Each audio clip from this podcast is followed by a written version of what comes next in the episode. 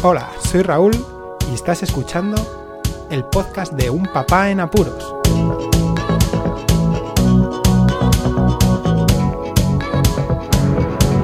Hola, pues escuchas, bienvenidos a la primera píldora de Un Papá en Apuros. Las píldoras serán audios muy cortos donde explicaré algún apuro que me haya sucedido en algún momento puntual. En este caso voy a hablar de los ascensores a primera hora de la mañana. Son las 9 menos cuarto de la mañana y de pronto suena la bocina. Y comienzan las carreras, todos salen de las casas para qué? Para coger el ascensor. Y sí, es que amigos, esa es la hora límite. Todos quieren coger el ascensor a la misma hora.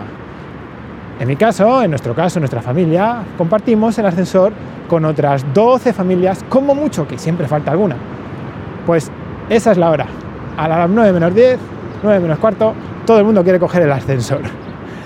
He llegado a escuchar a la vecina decir, corred chicos, que nos cogen el ascensor. Abro la puerta, veo como ella mira de reojo, empuja a los chavales dentro del ascensor, chavales de unos 6 y 9 años creo, y el padre mientras cierra la puerta mira la situación, dice buenos días, traga saliva, mira hacia abajo y hace el pobre la buena acción que es que cuando llegan abajo llama al número de piso donde estamos nosotros.